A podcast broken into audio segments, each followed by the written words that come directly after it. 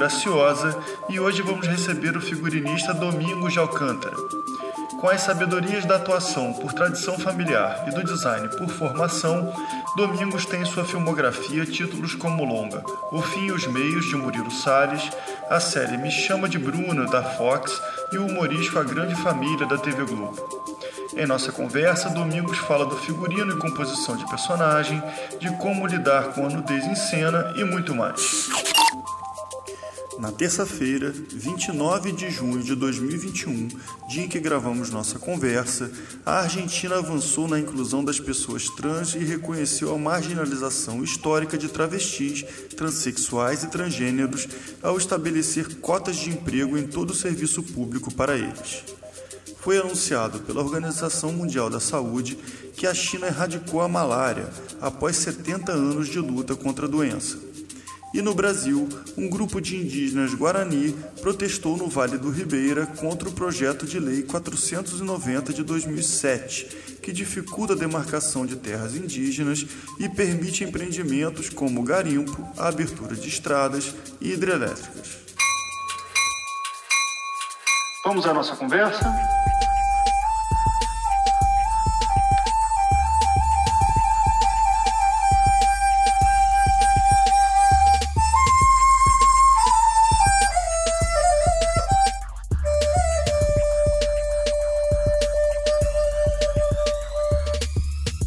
Dom, seja bem-vindo. Muito feliz de ter você com a gente aqui no Três Tabelas. É um prazer, prazer estar aqui contigo. E eu queria que você contasse para a gente como você começou no audiovisual. Rodrigo, olha, eu, eu nasci no audiovisual, posso dizer assim, porque eu, na verdade, sou do Ceará, sou de Fortaleza, né? E meu pai e minha mãe são pessoas, assim, o audiovisual está na minha família como uma tradição, da família inteira. Meu pai foi um cara que fundou rádios do Ceará, ele com minha mãe, minha mãe era radioatriz, ele era radioator. Depois os dois foram para a televisão no Ceará, foram pioneiros lá. E eu, como criança, entrei nessa brincadeira. Eu tinha 5, 6 anos de idade, já era ator mirim. Acredite ou não, já comecei a fazer isso com eles nessa época, né? Fazer televisão ao vivo, para você ter ideia. Então, eu cresci dentro disso.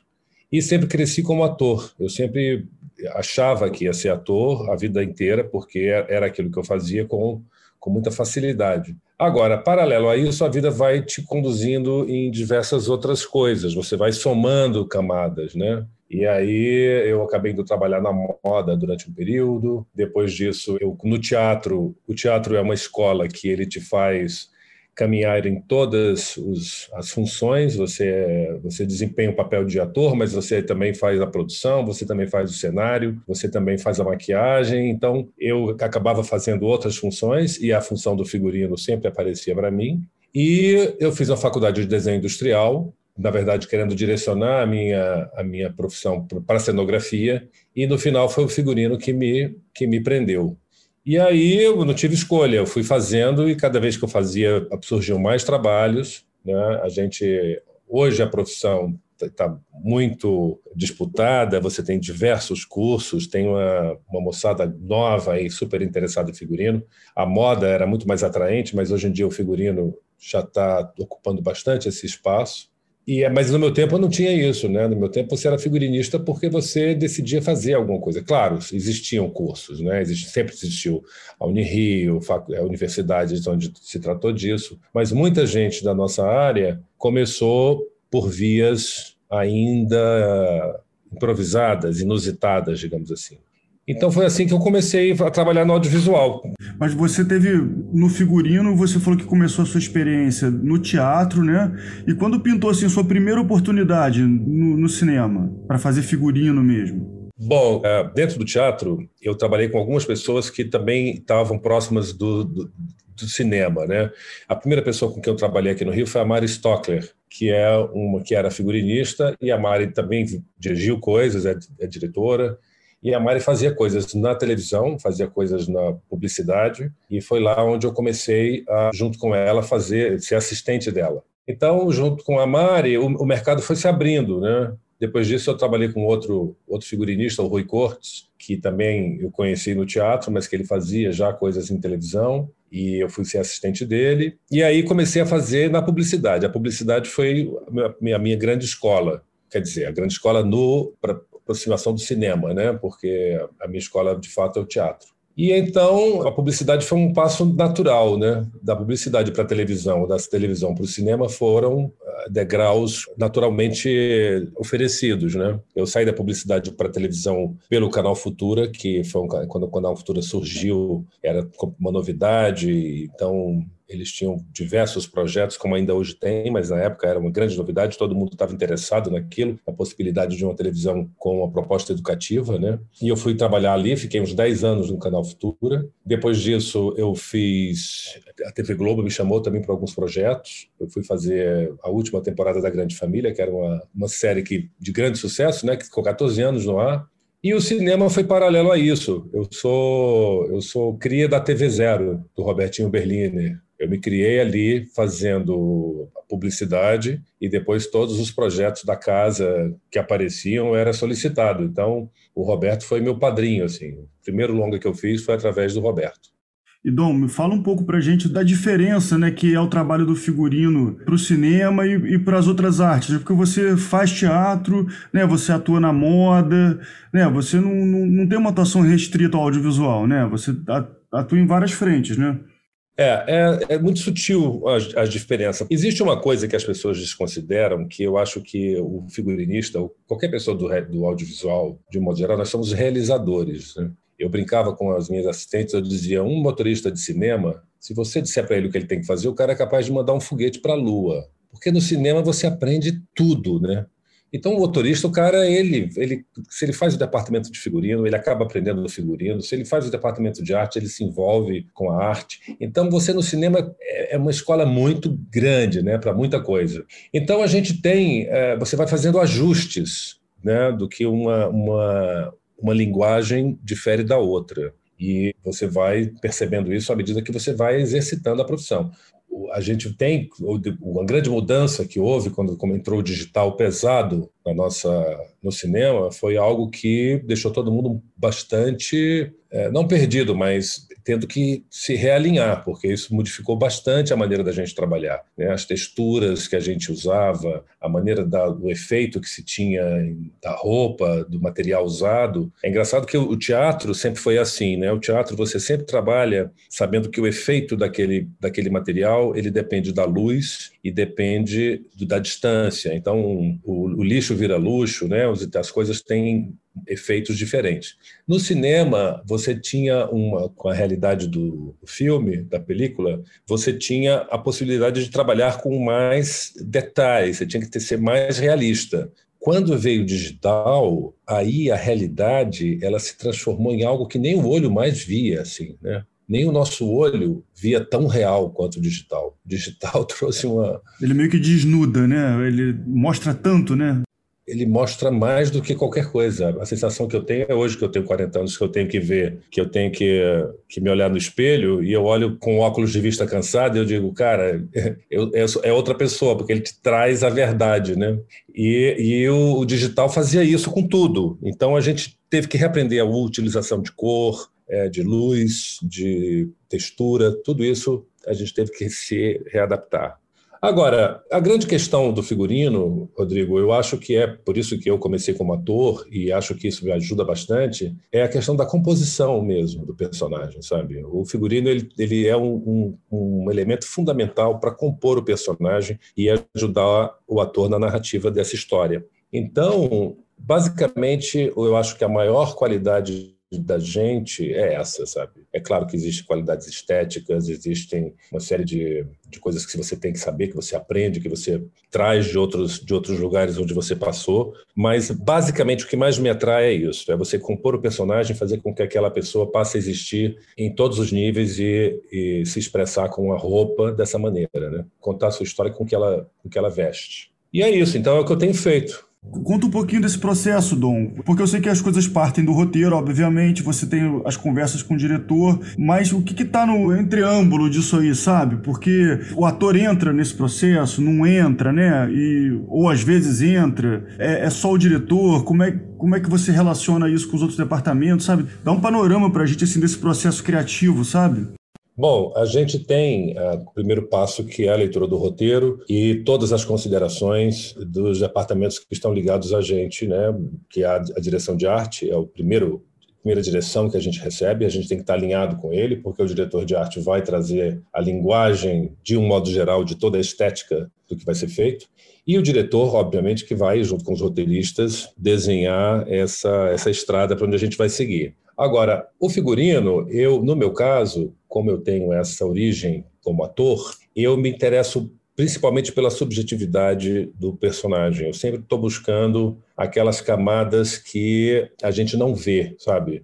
Você tem para cada personagem, você tem os dados principais, né? Você tem, você sabe a situação social, a idade, é, quais são as motivações daquele personagem, o que, que ele aprendeu, o que, que ele vai ter que fazer durante o filme, se ele tem uma curva, se ele começa de uma maneira e termina de outra. Toda essa análise do perfil do personagem, ela vai se estabelecendo à medida que você vai estudando ele. Mas o meu interesse é por algo que ele esconde. Eu sempre procuro saber o que é que ele esconde, sabe? A minha outra formação é desenho industrial, então eu tenho uma, um interesse enorme por cor, pela forma, então nada pode ser gratuito, né? Se a pessoa usa tal cor, se aquela cor está presente nela, ela tem alguns elementos subjetivos que, que levam ela para aquele lugar.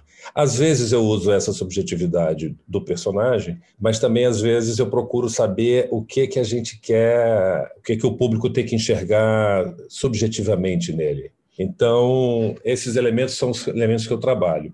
Agora, a fotografia, por exemplo, ela é, é o momento que a gente tem que afinar isso tudo, porque o tiro pode ir pela culatra completamente, né? Você pode chegar com uma intenção achando que vai ser aquele caminho é um, que vai dar, vai dar certo e o, a, o fotógrafo usa outra coisa, outra linguagem e, e, modifica completamente o seu caminho, né? Sim, porque a câmera pode ler a cor diferente, né? Pode a luz pode mudar uma textura, né? Tem tanta coisa que pode alterar, né? O que você propôs, né?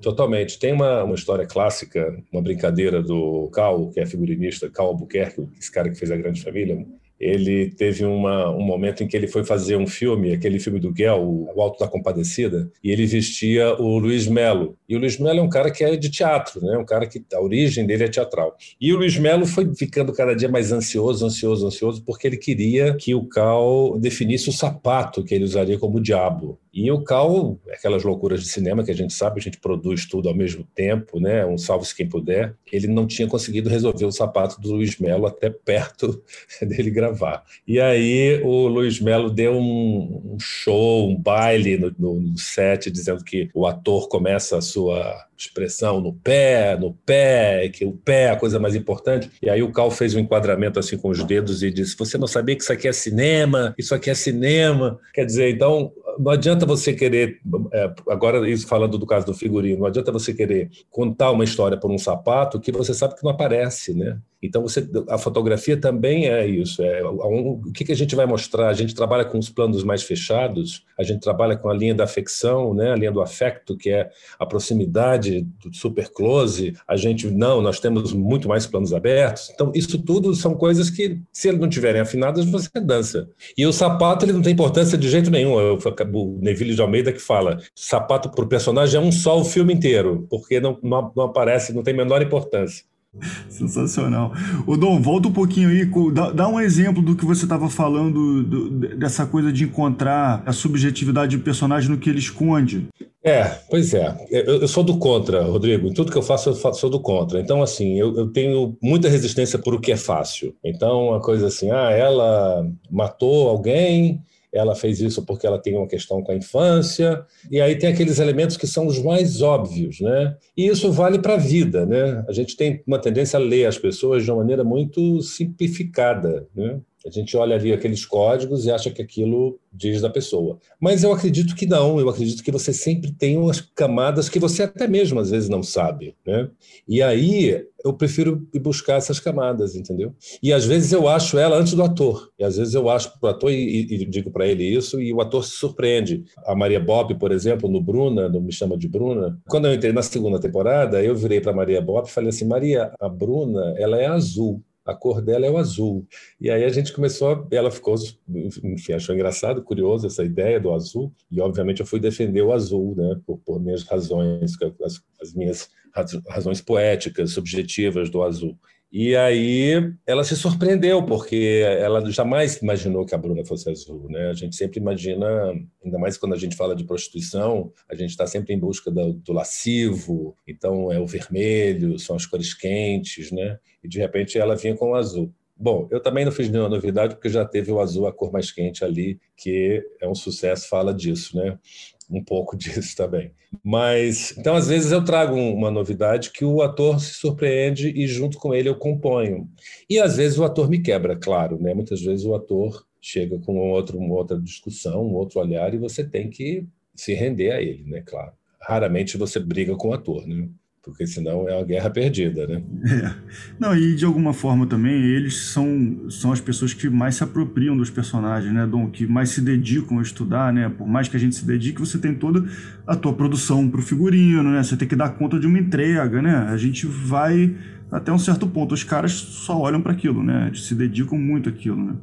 Sim, sim. E mesmo que eles não entendam de como você consegue esteticamente chegar naquilo que ele quer, porque alguns sabem, alguns sabem muito, mas alguns não. A Fernanda Torres, por exemplo, é uma atriz que é, é uma coisa, ela sabe tudo. tudo que você, ela tiver que ela se meter a fazer, ela vai fazer. Ela consegue ter uma visão geral de tudo. Mas alguns não têm, alguns não sabem como chegar ali e você tem que conseguir conduzi-los também, né? Então você vira um condutor, que também é uma delícia fazer, né?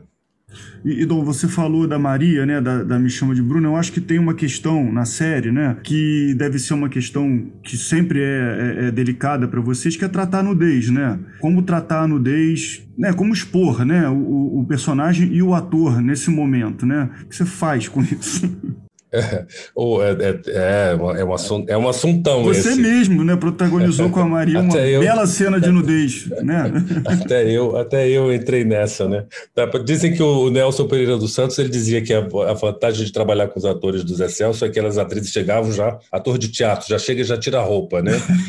Então tem o ator de teatro, ele tem isso, mas o ator de cinema, curiosamente, e principalmente de televisão, e no Brasil a gente tem muito isso, né? Acho que hoje em dia, fica, sei lá, de uns 10 anos para cá, começou a ter uma, uma, atores, uma gente que trabalha só com cinema, ou que vem trabalhar para o cinema. Mas durante muito tempo os atores vinham da, da televisão. E a televisão é uma outra coisa, né? Quase burocrático. Então você, imagina, pegar um ator e colocar ele pelado, as atrizes, as estrelas, era um negócio dificílimo. Então, assim, tem muita dificuldade, muita gente tem dificuldade, mas isso é isso, a gente, eles vão evoluindo, né? A própria Maria Bop, ela quando começou o Bruno, ela tinha muita timidez, se protegia bastante, com hobby, com roupão. No final da temporada, você já está circulando no set sem se preocupar com isso, né? Vai ficando natural para todo mundo, inclusive para a equipe também que está filmando, né? Ninguém se surpreende mais. Agora, tem vários tipos de atores com isso. Muitos ficam super à vontade, outros não. Existe uma coisa interessante que é essa diplomacia que a gente tem que ter quando você tem que colocar um ator que se sente à vontade com o outro que não se sente. Então, o que se sente à vontade quer ir nu. E o que não se sente precisa estar protegido e não quer que o outro apareça nu, né? Então você fica tendo que ter dedos para equilibrar aí essas duas figuras. E a gente tem os recursos que a gente vai pesquisando, né? De tapa-sexos, que não marquem, que não tenham tira, que não tenham aula. É, é, uma, é uma, um salve-se quem puder. Mas você chega num lugar também de, por exemplo, é, junto com o diretor, pensar como essa nudez vai ser exibida. Completamente. Como é que é isso? Fala um pouquinho disso. É, você, esses momentos, esses momentos em geral, são momentos onde existe uma celeuma, né? existe uma, um, um, cuidado com tudo. O diretor tem que ter o cuidado com quem vai estar na cena na hora que tiver que fazer. São cenas de, de intimidade, você tem que conseguir o melhor daquela cena. Então você tem que ter. O, a gente se reúne todo mundo para saber como vai ser a situação da equipe, como vai ser quem vai estar no set nesse momento, quem não vai estar, retirar as pessoas para que o ambiente fique o mais é, neutro possível. E aí eu dei uma conversa com o diretor e com o fotógrafo para saber o que, é que vai ser enquadrado, o que, é que a gente precisa mostrar. Tem momentos em que não tem como, você precisa realmente é, ou convencer o ator a fazer sem o tapa-sexo, ou fazer uma mágica ali de pequenas proteções muito discretas só mesmo assim no mamilo do peito, né, para poder conseguir que você não revele ali a, a nudez, né? Agora, mais difícil para a gente do figurino nessa hora é o microfone. Esse é que é o problema. Onde esconder o microfone? Onde esconder o microfone? Eu tenho certeza que as próximas gerações de atores já vão vir com esse microfone implantado, cara, porque como vai ter uma escola de implante, sei lá, o Wolf Maia vai criar um laboratório porque é, é, é, uma loucura, sabe? Você não tem, não tem como esconder, você vai escondendo no cabelo. A Valéria, ela tem uma técnica especial, ela consegue colocar onde você menos pode imaginar, ela consegue sempre encaixar no cabelo, ela sempre tem uma solução. Mas para o figurino é um problema, né? A gente tem sempre que lidar com isso. Aliás, esse é um ponto importante também de falar, porque no cinema o figurino ele tem que atender também o som. Então, por exemplo, tem certos acessórios femininos, brincos, é, colares ou acessórios de uma roupa, às vezes até um botão, um botão de pressão, existe um botão de jaqueta que ele é um botão de pressão, que ele gira e ele faz barulho. Então, você tem certas roupas que você não pode usar. Um tecido sintético, por exemplo, para um microfone, uma camisa de tecido sintético, de poliéster, ela é um inferno dos microfonistas, do, do, do som, porque ela, ela, ela, tem um atrito, né? E ela gera um barulho horrível. E aí você tem que atender a isso. O figurino do cinema tem que estar ligado também no som. Uhum. Você sabe que eu sou designer também, né, Dom? Eu também me formei em desenho industrial. Ah, não sabia. Ah, sou, não sabia, eu, sou, eu sou designer também. E eu sei que a gente, designer, né, a gente vem com aquela formação da metodologia de projeto, né, que é uma coisa que, para mim, eu acho que foi determinante para eu conseguir ser diretor de fotografia, para atender a demanda de um filme e que técnica que eu tinha que aprender e tal. Onde é que você identifica a metodologia de projeto no teu trabalho hoje?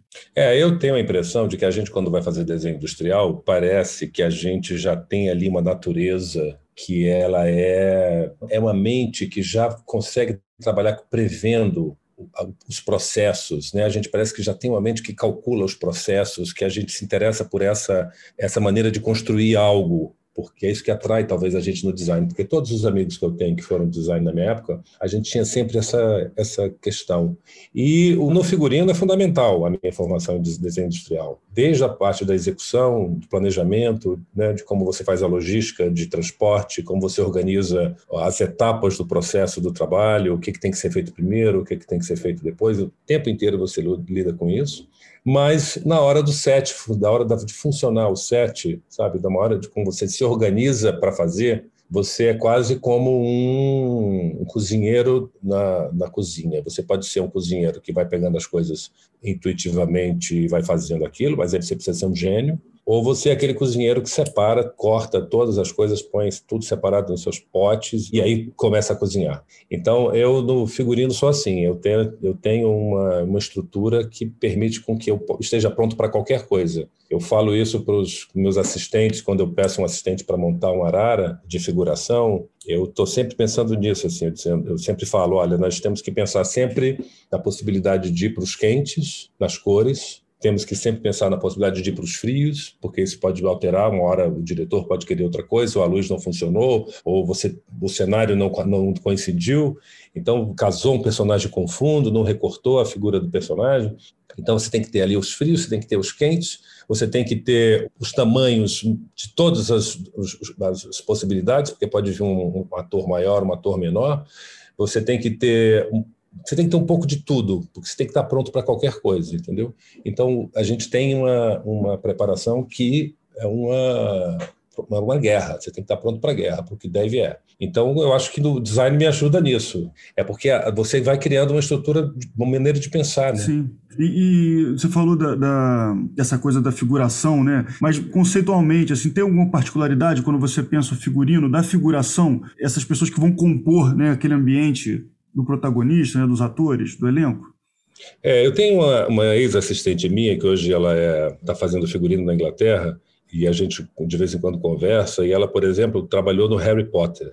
E é uma loucura uma produção como essa, porque você tem figurinistas que na, na, mesma equipe, um que cuida só da figuração da estação. Então, assim, naquela estação, naquela cena, você tem um cara que é, vai cuidar daquilo só para aquilo, mais nada porque a figuração ela tem que estar realmente impecável. Né? A Cláudia Kopke, que é uma figurinista também fabulosa aqui, brasileira, a Cláudia é, conta, reza a lenda da fama da Cláudia, que ela vai no set e se o figurante for um figurino de época e o cara tiver com um punho de uma camisa que não é de acordo com a época, ela manda voltar e manda trocar a camisa do cara. Então, tem que ter esse cuidado com a figuração, sim. Eu tenho, claro, eu entendo, é todo, acho que é isso mesmo, tem que ser assim. Agora, eu tenho uma certa implicância com a figuração, não com as pessoas da figuração, mas com a implicância que para tudo tem que sempre manter meter um figurante cruzando o quadro, sabe? A gente tem um problema aqui no Brasil que eu não consigo entender. Às vezes a cena tá linda, tá tudo maravilhoso, aí manda passar ali alguém no fundo, você diz, cara, não passa, não. Nem não precisa disso. Nem precisa disso, cara. Mas assim, mas o povo gosta de figuração, né? Assistente de direção adora figuração também. E eu já tive problemas até com isso também, porque tem assistentes de, de direção que eles são responsáveis pela figuração. E eles estão atentos a isso, a quem vai cruzar o quadro, a quem não vai, eles escolhem cada pessoa e, e esse é o papel do cara, né? Então, eu, às vezes, com essa minha brincadeira, eu, às vezes, já ofendi algumas pessoas. Peço desculpa aqui em público Sim. se fiz isso, porque foi por mal, porque eu faço essa piada mesmo. Mas, enfim, tem vários tipos de direção. Aí entra muito a direção de arte, viu, Rodrigo? O diretor de arte, na verdade, ele, ele, fala, ele decide muito isso, porque uma tendência que a gente tem com a figuração é de deixá-los mais neutros, é de deixá-los sem grandes informações, né?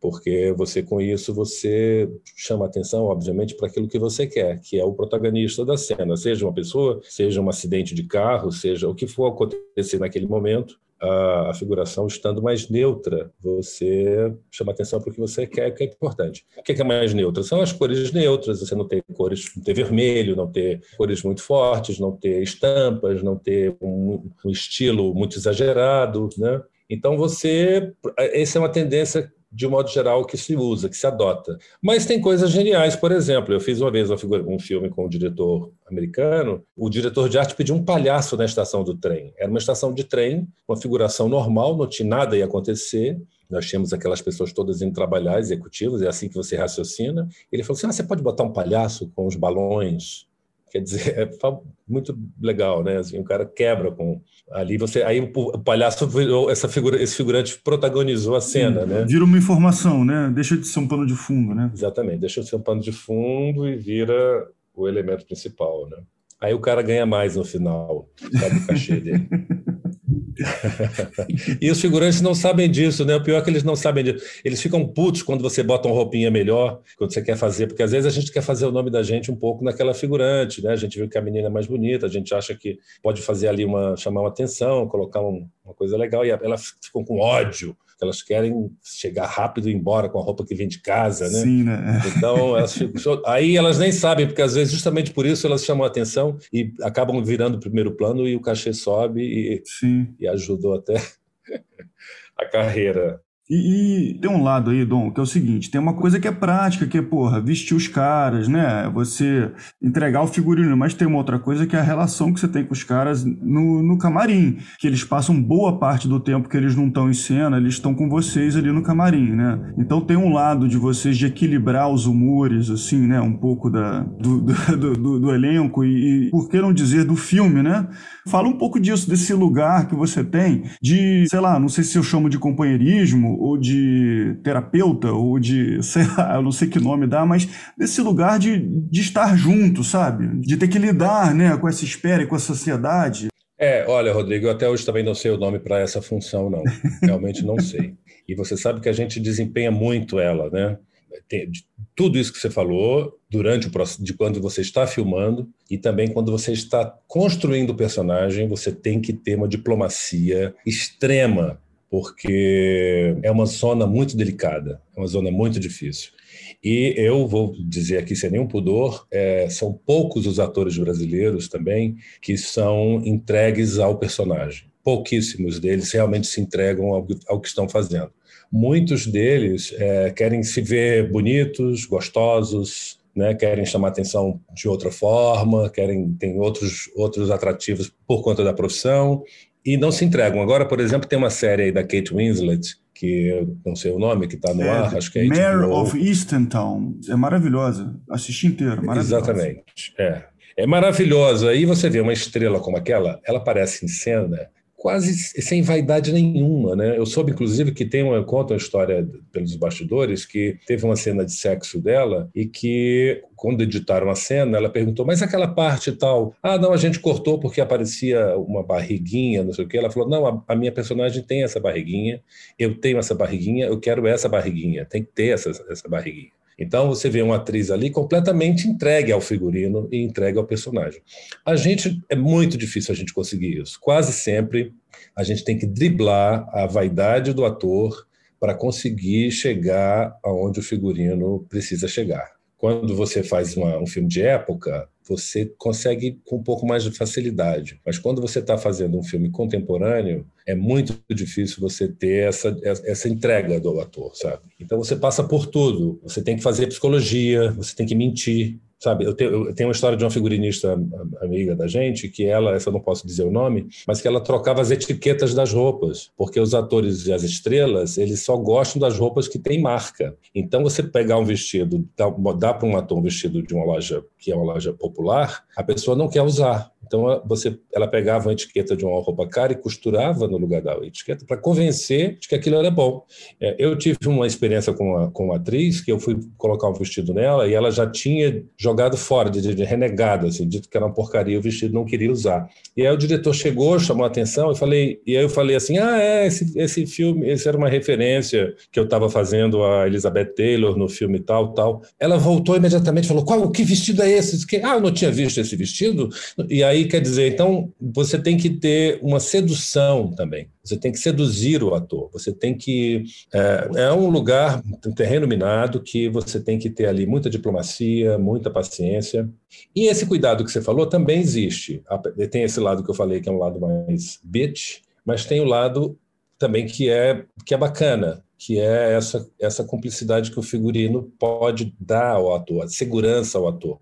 No caso, por exemplo, do Bruna, nesses filmes, em quase todos onde tem muita exposição, seja sexual ou a, a coisa da, do drama, quando tem cenas de carga dramática muito forte, então o figurino, o camarim, é um lugar de apoio, é um grupo de apoio ali.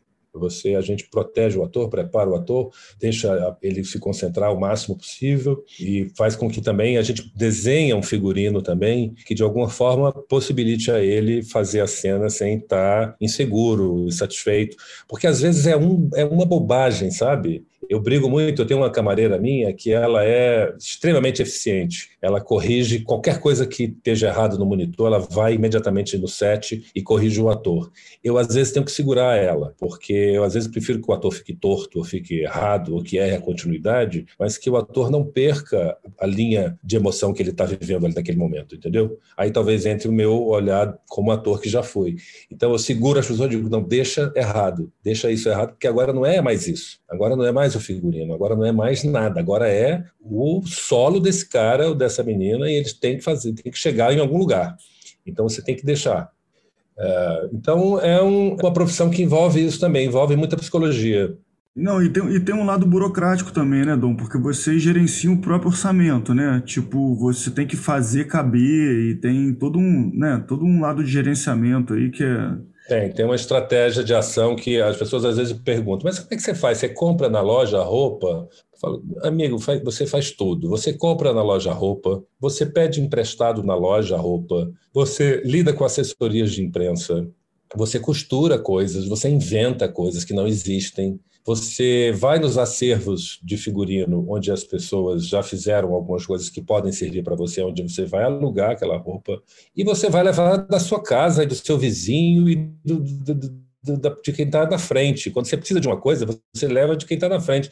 Eu já tirei roupa de, de produtora, de assistente de direção. Eu falei, tira isso aqui, me empresta e põe ali, porque não tenho, sabe? Porque faltou, porque deu errado. Então você faz de tudo. Tem filmes que eu olho e vejo roupa minha, roupa da minha ex-mulher, roupa da minha filha, tudo que vem de casa, né? A gente vai levando as coisas nossas também. Então, uh, você tem que ter uma capacidade de construir uma estratégia imensa, porque cada orçamento que você tem, ele vai te levar para um outro lugar. E quase nunca você tem um orçamento folgado onde você pode criar à vontade com ele. Não, você tem que criar baseado no dinheiro que você vai poder usar. Então, a sua criação está atrelada diretamente a isso, né? Então, como chegar naquele resultado com o dinheiro que se tem, com o orçamento que se tem, com a equipe que se tem, né? eu geralmente eu me saio bem com isso, mas às vezes eu me saio mal. Por exemplo, em alguns casos eu já tive algumas experiências onde, por conta de verba, você até consegue chegar num figurino razoável, mas aí você tem um elenco, um casting que vem, quase sempre figuração, muito mal uh, escolhido. E o figurino ele, ele pode melhorar, mas ele não ele não, não salva tudo não, sabe? Tem coisas que não adianta. Tem coisa que é ou que não é.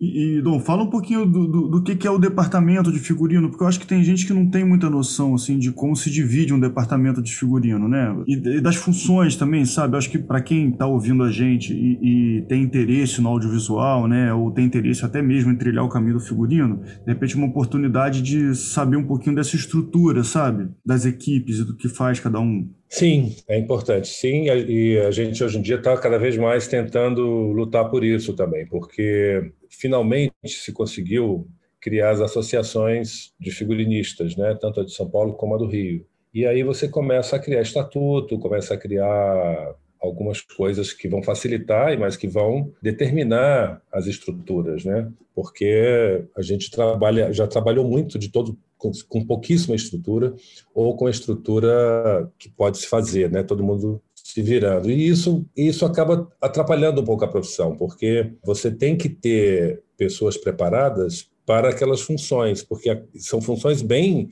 específicas. Né? Você tem o figurinista, que, que ele está ali na parte da criação, digamos assim, elaboração dos, das, do que vai ser usado, definindo os conceitos, você tem uma coordenadora, um coordenador de figurino, uma coordenadora de figurino, que é a pessoa que vai controlar toda a estrutura de base, de estrutura da equipe de um modo geral, ela tem um papel de coordenação.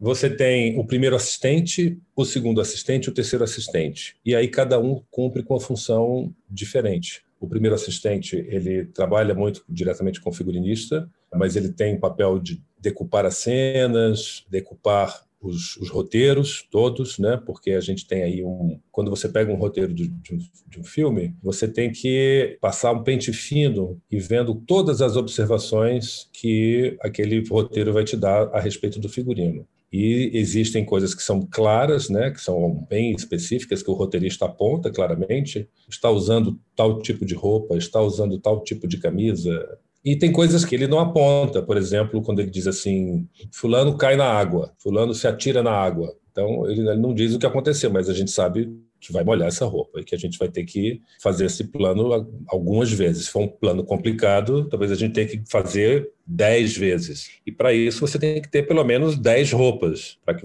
você possa repetir a cena e as roupas têm que ser iguais para você poder conseguir fazer com o tempo que a gente tem para gravar. Né? Você não pode esperar que a roupa seque ou que a roupa seja lavada quando leva um tiro ou quando suja a roupa, só cai de um cavalo. Então, tem observações que são claras para quem faz o figurino, e aí a gente tem que passar esse pente fino para poder discutir depois, que a gente faz uma reunião de análise técnica, né, toda a equipe, e discutir até que ponto a, a complexidade daquela cena e da, daquele figurino. Essa decupagem passa também por, por exemplo, o roteiro diz, é, fulano e ciclana estão no café da manhã. E aí ela aponta que aquilo é um café da manhã e que eles acabaram de. Passa por isso também, essa decupagem do é, primeiro? também, tudo, né? Tudo. Tudo pode ser sinal para você entender o que é que, é, que você que ele vai definir a roupa que você está usando, né? Tudo isso passa. Você já fez, você já fez, já passou por isso tudo quando você leu o roteiro e que resolveu criar para cada personagem, né? Você já passou por isso tudo quando você leu. Mas a decupagem, ela tem, é, o nome já diz, né? Você é um, você disseca o roteiro. Você faz ali um trabalho de, de açougueiro. Você vai separar cada pedacinho do roteiro que vai tanger pelo figurino, né? vai passar pelo que a gente está fazendo, pelo nosso departamento. Eu estou fazendo agora uma série que as, as, roteiristas falam o tempo inteiro, falam assim, fulano chega com roupas esvoaçantes, sabe? É, ela saiu de casa usando um moletom cinza. Elas gostam de dizer isso muito, elas apontam muito, muito sobre o figurino. Mas muitos não dizem isso, né? É, então, não, não, não dizem nem o que ela vai usar e nem dizem mostram essas nuances que a gente tem que perceber, como você disse, do café da manhã, né? É o café da manhã, mas a pessoa, de onde ela vem para onde ela vai? Tem isso também, né? Uma das, uma das, perguntas do figurino também são essas. De onde ele vem para onde ele vai? O personagem está vindo de qual cena e está indo para qual cena? Então, se ele está vindo de um, está indo para o café da manhã, mas ele veio de uma moitada, é uma coisa. Se ele está vindo de um café da manhã onde ele teve uma insônia horrível, é uma coisa. Se ele está vindo de um café da manhã onde ele teve uma noite de amor, foi outra coisa. Então, isso tudo influencia o que a gente vai escolher na roupa e como aquela roupa tem que se comportar ali naquele momento, né? A decupagem, ela é, é assim, milimétrica, né? Então, você tem depois um assistente que cuida muito da parte de rua, que faz toda essa parte de devolução das coisas que foram alugadas ou emprestadas ou compradas, cuida dos pagamentos, cuida da parte financeira. O coordenador cuida muito da parte financeira também. E você tem ali os, os, alguns que você bota, o último assistente que você põe cuidando da figuração, que você bota cuidando de toda essa parte de volume, e aí você vem depois com a outra estrutura, que são os camareiros, que são as pessoas que cuidam do camarim e cuidam de toda a organização desse camarim, desde a base de figurino, onde você está com as suas coisas todas organizadas, cada personagem tem o seu mini guarda-roupa, né? Então você sabe quais são as roupas que vão ser usadas, porque todas as roupas de todos os personagens levam os nomes de todos eles. Então, a personagem Maria, todas as roupas levam o nome de Maria escritas dentro da roupa. A Maria fica numa arara especial, separada com uma placa onde você define que ali aquela área é a área de Maria. Ela tem uma caixa onde todos os sapatos são guardados, todas as meias são guardadas. Ela tem um cabide onde são pendurados todos os acessórios que ela vai usar, se ela tem óculos, se ela tem cinto, se ela tem brinco, se ela tem pulseira, se ela tem colar. E você tem aí o apontamento, né, o direcionamento de que R é aquela. R a gente chama de roupa, é o R de roupa, né? Então, quando a primeira roupa que o, que o personagem aparece no filme, você chama de R1, é roupa 1. Depois ele tem a roupa 2, a roupa 3, a roupa 4 e assim vai, pela ordem de que elas vão aparecendo durante o filme, durante o roteiro. E aí você tem que identificar aquelas roupas, você tem que fotografar essa roupa inteira, né? Depois que o ator veste vai gravar, você fotografa aquilo tudo, porque aquilo tem que entrar em continuidade. Então, tanto o figurino fotografa quanto a continuista fotografa, e você ali tem um registro de tudo que ele usou, né? A maquiagem também fotografa por causa de continuidade. Então, até uma unha suja, você tem que saber que aquela unha do dedo do polegar direito estava suja, porque se ele voltar de novo, aquela unha tem que repetir. E assim o figurino, e assim a maquiagem. O camareiro é um elemento principal disso, ele é, ele é fundamental nessa hora de guardar e de, de acompanhar esse processo. Ele tem que saber exatamente onde ele, o que, que ele fez, o que está acontecendo, porque enfim, às vezes isso ainda assim erra-se, ainda assim você tem problema com isso, sabe? É um volume gigante de informação, né? Já aconteceu algumas vezes de muitas vezes com todo mundo, todo mundo tem uma história para contar, né? De uma cena que você tem que gravar. Eu passei por uma cena, um momento, um dos momentos mais difíceis que eu lembro, eu filmando com a, a Beth Lago, com a Xuxa, e outro, outro elenco, e Dirce também, e a gente estava filmando isso numa, na Barra da Tijuca, num negócio assim, aquelas filmagens onde você está no lugar que você não pode errar nada, porque você está longe de tudo, e aí as joias que a Beth Lago usava na cena não tinham ido para o set. E isso você tinha aquele horário de Xuxa, que era na época ainda a Xuxa, né, aquela super estrela, que tinha duas horas de gravação e você não podia gravar, porque, porque o figurino né, deu mole. Enfim, deu mole porque tem toda uma estrutura em volta da gente. Né? A gente não é. A gente tem uma independência, mas não é 100% independente. Então, às vezes é um deslize de um, uma, um departamento e aí gera uma confusão geral para todo mundo. Mas e as costureiras? Porque tem costureiras também no departamento, né? Ah, sim, tem também. É, é porque costureira, e, muitos trabalhos, elas vão para o set, inclusive. Tem alguns trabalhos que você tem que levar a costureira para o set, tem alguns lugares onde você, na sua base de figurino, você tem uma costureira e, na maioria das vezes, porque como a gente não tem essa possibilidade dessa estrutura, você tem os ateliês de costura que atendem ao cinema e que trabalham para a gente por fora, né? Essa costureira, ela também é diferente de uma costureira normal, porque ela tem que entender também de figurino. Nós temos grandes costureiras de cinema no Rio, muitas maravilhosas. E eu lembro uma vez, uma vez eu estava trabalhando num, num projeto e chamaram um administrador a produtora contratou um administrador que era um cara que ele queria organizar as contas da produtora. E aí ele um dia me chamou para reunião e falou assim, por que, que essa costureira cobra 200 reais por essa calça e a, a minha costureira me cobra 60, 50? Eu falei, porque a sua costureira, você vai chegar e vai entregar a calça para ela, e ela vai te dar a calça em 15, 20 dias, de acordo com a agenda dela. A minha costureira, eu vou chegar para ela às quatro da manhã, com um lençol, dizendo assim, faz uma calça para mim, ela vai levantar, vai costurar, e às quatro a calça está pronta, eu levo para o sete e resolvo um problema que apareceu de última hora. Então, a costureira do cinema, ela tem essa permanente vigília, sabe? Você tem um, um, um comprometimento que é além do comprometimento que a profissão profissão poderia exigir. Então, a costureira de cinema ela tem que saber transformar, modificar, é, resolver na hora, né? É também, como eu disse, o motorista de cinema você pode, pode mandar um foguete para a Lua, uma costureira ela vai para Marte, ela vai mais além, porque é, são pessoas prontas para qualquer negócio. Então é isso. Agora, quando você tem o luxo de ter uma costureira no set, você tá, você resolve muita coisa, porque muita coisa às vezes acontece de imediato e você não tem como resolver. E aí ela faz uma nova bainha, ela faz um ajuste na hora. O camareiro, ele tem essa habilidade também. O camareiro, ele consegue resolver pequenas questões, né? Pequenos ajustes. Ele, todo camareiro, e nós também, do figurino, as, as assistentes, de, o próprio figurinista, tem que saber solucionar uma coisa assim. Mas ah, é diferente de você ter uma máquina de costura e às vezes um ateliê, né? E você às vezes tem que montar um ateliê. Às vezes você tem que montar um ateliê para atender a demanda eu fiz uma vez um filme, um, um comercial coreano, que nós tínhamos que investir em uma semana 400 pessoas, todas com um macacão de uma cor só. Você não encontra para comprar 400 macacões. Se você chegar no loja, você não acha 400 macacões. Você tem que fazer 400 macacões. Só que construir 400 macacões em uma semana Faça as contas aí, são, sei lá, 40 por dia quase, né? E como você costura 40 macacões por dia? Você tem que ter uma equipe montada, você tem que ter um espaço, um ateliê montado. Então, são as loucuras do cinema, você tem que fazer acontecer aquilo. E onde você compra o tecido, a quantidade de metro para fazer isso? Então, você tem que sair, tem que procurar uma indústria têxtil, você tem que comprar direto na indústria. E aí essas costureiras, elas viram noite, viram dormem, tomam café, e dormem no ateliê, e aí passa para uma, passa para outra, e assim a gente vai produzindo. Ô Dom, agora vamos falar de uma coisa que eu acho que é talvez um, um, calcanhar de Aquiles que a gente tem hoje, muito por causa do digital, que é o fato de que a gente faz muitos projetos sem testar, né? sem abrir câmera e a gente ter oportunidade de botar o figurino no, no ator né? e ver antes de ir para o set. Como é que você vê isso? Você pegou muito dessa mudança, né? Como é que você enxerga isso que a gente vive hoje, esse fenômeno né, da, da, da filmagem sem testar?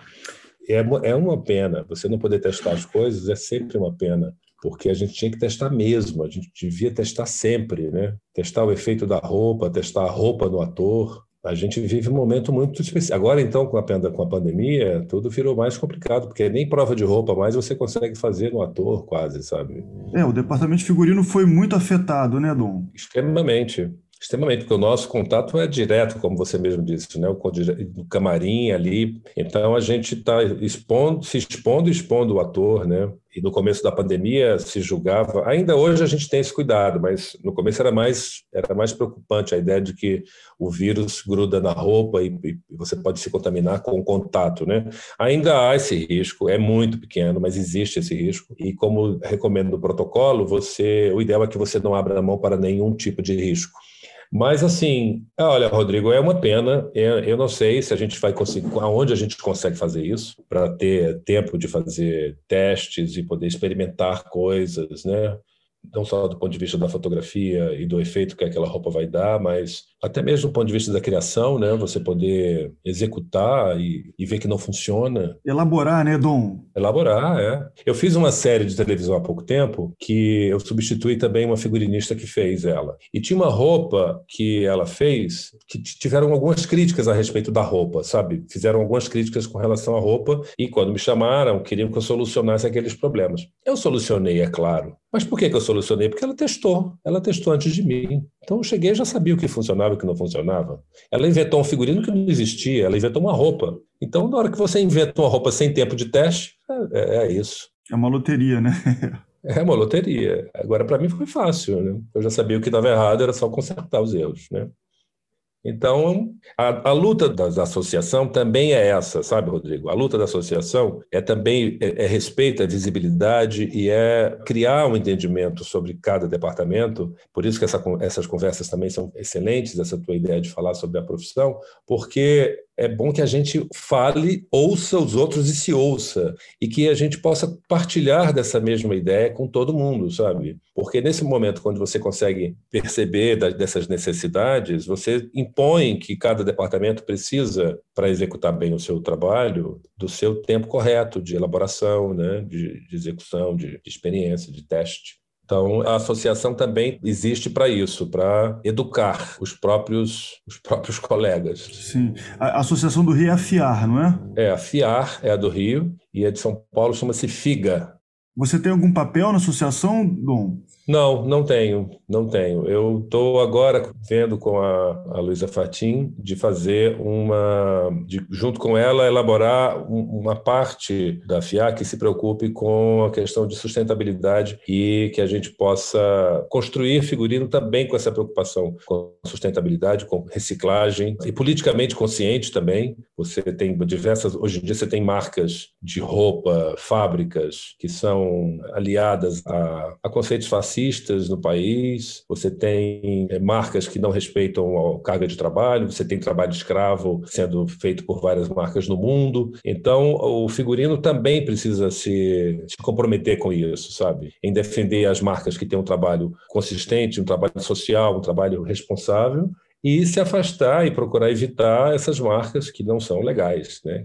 E, além disso, esse entendimento de que você não precisa o tempo inteiro estar. Tá, a ideia de estar consumindo, esse, esse exagero de consumo, que as pessoas estão lutando contra ele em todos os níveis, isso também atinge o, o departamento de figurino, porque o cinema também tem isso, né? um gasto, às vezes, desnecessário, quando você pode adaptar, usar o que tem, desejar o que tem, né? Isso também é uma mentalidade que precisa ser criada. Né? Eu, eu, sempre falo sobre isso, eu falo disso, aliás, há muitos anos. Às vezes você tem um, sei lá, vamos imaginar, você tem uma peça de roupa, você tem uma camisa vermelha e, e, o, e o diretor ou alguém decide que, que quer uma camisa púrpura e você diz assim: você não tem uma camisa púrpura. E o, mercado não tem, porque a púrpura não é a cor da estação, e você não tem onde achar uma camisa púrpura. Então você acaba tendo que fazer ou mandar tingir, ou você tem que comprar um tecido e executar. E você tem uma vermelha ótima aqui, sabe? Então, essa consciência de que. É, é um exemplo bem bobo que eu estou dando, tá? Mas é só para ilustrar. A ideia de você usar o que você tem, o que já que está à sua disposição, ela pode ser tão uh, encantadora, criativa e, e artística e responsável do que você ficar desejando aquilo que não tem e gastando uma fortuna para um efeito que não, não é a questão daquele momento, sabe? Sim, sim, é porque se uma atende ao conceito, né, por que mudar, né? Se o conceito está ali, né, sendo atendido, né? É, ou por que criar conceitos que são extremamente nocivos por uma série de coisas, entendeu? O conceito bom é um conceito que, que é palatável, que é amigo, que é, tem empatia pelo outro. Esse é o conceito bom.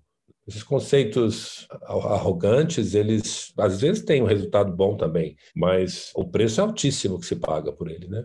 É, porque uma coisa é o que está impresso no filme, né, Dom? E outra coisa é a nossa vida, né? Que está ali fazendo filmes, né? É a nossa vida e a vida do mundo, a vida do planeta, né? Há que se pensar nisso, né? Agora, com a Covid, por exemplo, quantas vezes eu passei em experiências onde um produtor estrangeiro, gringo, chegou aqui no Brasil e, e, e, simplesmente botou 20 pessoas dentro de um camarim e você diz assim: não, você não pode fazer isso. Então, uh, ser consciente no mundo é ser consciente no seu trabalho também, né? Então, talvez eu faça isso com a FIA. Vamos lá, eu estou discutindo com a, com a Luísa e a gente talvez faça isso aí juntos. É, e isso acaba também abrindo para a gente mais possibilidades de realização, né, Dom? Que eu acho que é um pouco disso também que você está falando, né? É a gente tornar, de alguma forma, o nosso cinema mais viável, né? Pensando até que agora a gente não vai ter mais os mecanismos de fomento que a gente tinha, né? Que a gente depende muito do, dos on-demands, que são clientes que não são brasileiros, né? Que são que estão fora do Brasil e que vem com uma lógica que não é a nossa, né? De produção, a gente tendo meio que se, que se reinventar, né? Para atender a demanda desses caras e como é que a gente consegue manter uma produção que não está vinculada aos desejos, né? Desse cliente que não, não é uma questão de valor, né? Mas é isso, são desejos que vêm de uma outra cultura, né?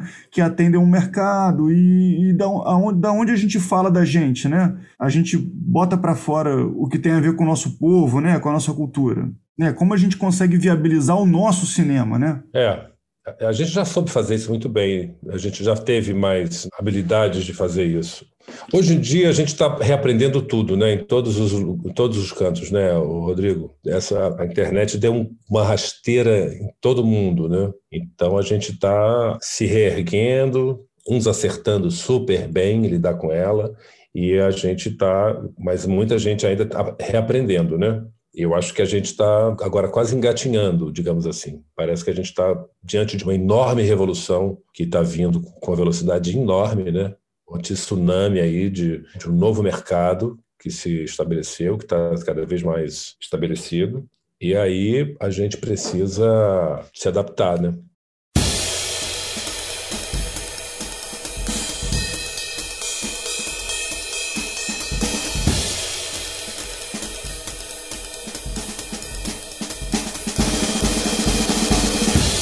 Aqui termina a nossa conversa.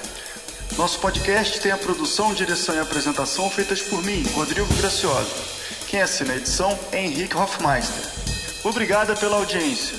Sigo Três Tabelas nas redes sociais e até o próximo episódio.